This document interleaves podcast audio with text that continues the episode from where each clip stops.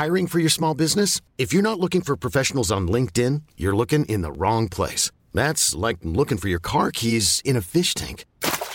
LinkedIn helps you hire professionals you can't find anywhere else, even those who aren't actively searching for a new job but might be open to the perfect role. In a given month, over 70% of LinkedIn users don't even visit other leading job sites. So start looking in the right place. With LinkedIn, you can hire professionals like a professional. Post your free job on linkedin.com slash achieve today.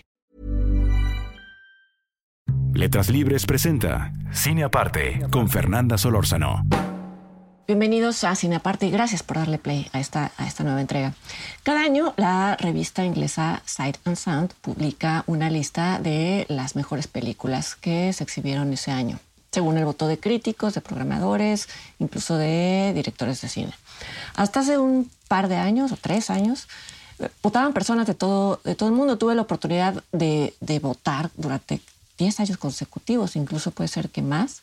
Sin embargo, en 2019 llegó un nuevo director que decidió que solo votarían colaboradores internos de la revista, que en su mayoría son ingleses. Y es así que ese año, 2019, mientras que en todas las demás listas, en el primer y segundo lugar o algo así, eh, aparecían Parasite de Bong Joon-ho o El Irlandés Martin Scorsese. En Sight and Sound estas películas obtuvieron el segundo y tercer lugar respectivamente y el primer lugar lo ocupó la película inglesa de Souvenir de Joanna Hogg. La, la, broma entre quienes ese año ya no fuimos convocados a votar fue que había ganado una película inglesa porque los votantes habían sido en su mayoría ingleses. Pero este es un comentario que solo podría venir y sostenerse desde, desde la lógica del berrinche, porque lo cierto es que The Souvenir es una gran película. No sé si la mejor de 2019, porque como he dicho varias veces aquí, yo no creo mucho en esto de poner a competir películas como si fueran caballos. Las listas me parecen fantásticas, no tanto en su función de establecer jerarquías, sino como guías para buscar títulos sugeridos por otros y porque le dan visibilidad a películas que de otra forma quizá no la tendrían, como fue el caso de The Souvenir. Aunque a principios de ese año, de 2019, hay que decir que esta película de Joanna Hogg obtuvo el premio del jurado en la competencia internacional de Sundance, pero no muchos premios en otros festivales, casi no participó en festivales. Además, eh, contribuyó a que se exhibió solamente en dos lugares en el Reino Unido, en donde era natural, al ser Joanna Hogg inglesa, y en Estados Unidos, pero en muy pocas salas y con muy poco impacto en taquilla. Esto último es casi comprensible porque The Souvenir trata su material de una forma muy, muy, muy distinta a como se hubiera tratado en Estados Unidos y o con una perspectiva más comercial y es de lo que voy a hablar aquí en, este, en esta cápsula.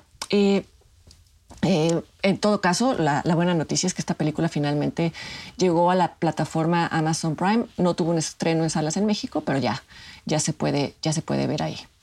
The Souvenir es un relato de ficción semi-autobiográfico en el que Joanna Hogg recrea sus experiencias eh, en sus años como estudiante de cine durante la década de los 80. Habla de sus intentos por encontrar una voz como, como cineasta y habla de la relación problemática y dolorosa que tuvo con un hombre un poco mayor que ella, enigmático, seductor, pero con un hábito destructivo que ella tardó en descubrir. Casi todas las reseñas de, The Souvenir, desde sus primeras líneas, dicen cuál es la naturaleza de este hábito y la película además lo revela en, su primer acto. Yo también voy a decir cuál es la naturaleza de este hábito para poder comentar mejor la película, pero lo advierto por si no quisieran enterarse aquí y en este caso sería el mejor momento de dejar de escuchar.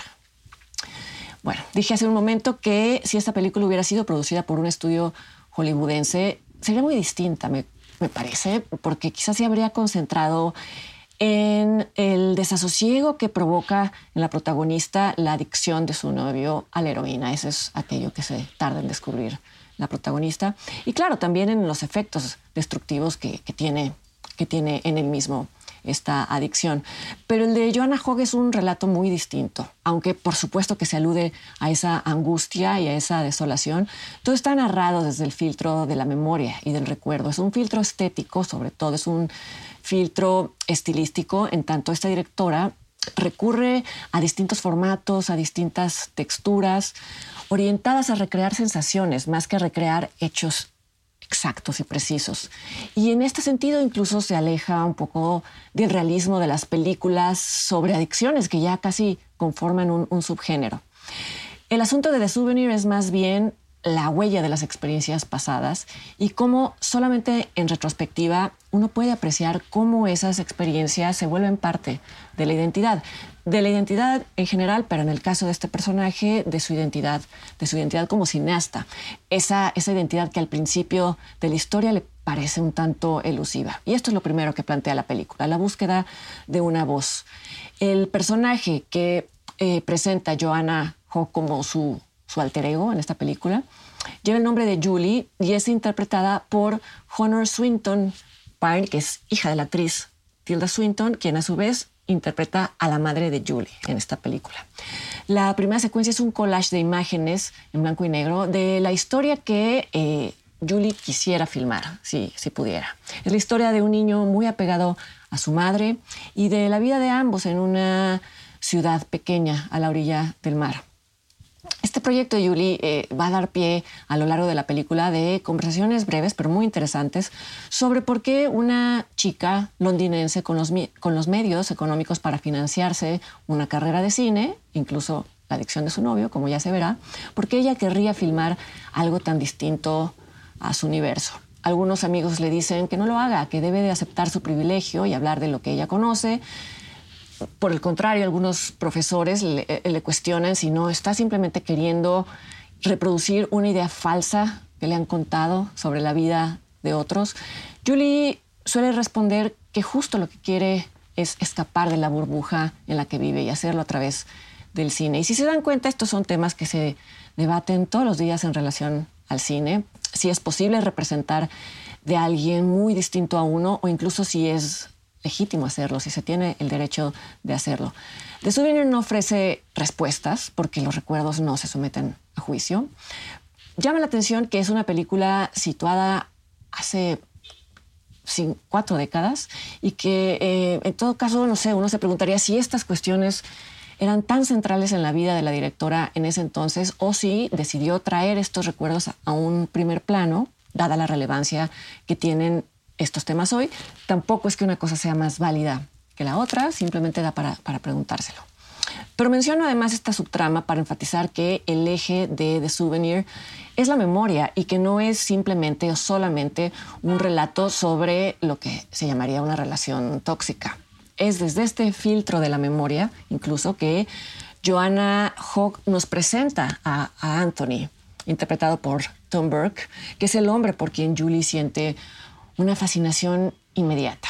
En las dos o tres primeras secuencias que nos presentan a Anthony, él aparece casi de espaldas a la cámara o en ángulos que, le cubren el rostro. Y esto es un código visual muy efectivo que, que usa Joanna Hogg para describir a un personaje que en un primer momento le resultó enigmático y por tanto atractivo, y más tarde se le revela como un hombre de dos caras, no en el sentido de una hipocresía malintencionada, sino por mostrarse frente a Julie como alguien excéntrico pero funcional y no como el adicto que era. A Julie le intrigan sus ausencias súbitas y mal justificadas, pero elige no, no averiguar más. Cuando, de la forma más inesperada e incómoda, incluso un poco humorística, entiende el porqué de estas ausencias, igual permanece en la relación. Puede que la escena más desoladora de la película sea aquella en la que por primera vez y casi por única vez Julie ve el otro rostro de Anthony. Lo ve descompuesto y con la mirada perdida por efectos de, la heroína. En ese momento ella ya no puede evadir aquello que ya sabía, pero que eh, prefería no saber, eh, si se puede decir así. Y me gusta que The Souvenir no dibuje a su protagonista como alguien totalmente engañado. Vamos, más allá de lo que ya se sabe de las dinámicas de la codependencia, la relación con Anthony detona en Julie un proceso de de autoconocimiento, por así, por así llamarlo.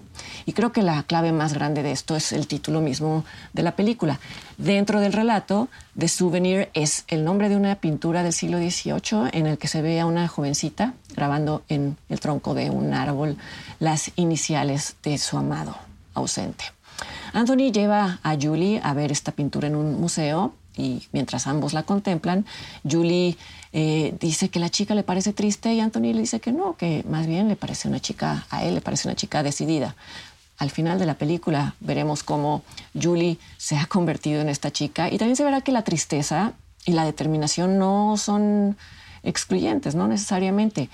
Ya sea que Anthony o la relación con Anthony se hayan convertido para Julie en el souvenir del título, hay que recordar que los souvenirs son fragmentos de un pasado que uno ha decidido conservar para regresar a ellos por alguna razón. Uno podría decir que, que, la película misma es el epílogo de su propia premisa, es decir, que eh, la película que Julie eventualmente llegaría a filmar es esta, es de souvenir funcionaría perfectamente como eso. Y sin embargo, hay que decir que en el pasado Festival de Cannes, Joanna Hogg presentó The Souvenir 2, en donde vuelve al tema de cómo el recuerdo de Anthony influyó en su carrera y en su identidad como directora. He escuchado buenas críticas de la película, también opiniones de quienes dicen que el tema ya se siente agotado. Ah, habrá que ver. Por lo pronto se puede ver esta muy buena primera parte, como ya dije, en la plataforma Amazon Prime y yo los invito para que me acompañen la siguiente semana aquí en otra entrega de Cine Apartas. Entonces acá nos vemos.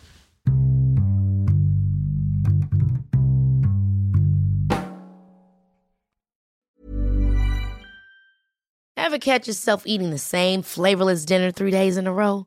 Dreaming of something better? Well, HelloFresh is your guilt-free dream come true, baby. It's me, Kiki Palmer. Let's wake up those taste buds with hot, juicy pecan-crusted chicken or garlic butter shrimp scampi. Mm. Hello Fresh. Stop dreaming of all the delicious possibilities and dig in at HelloFresh.com. Let's get this dinner party started.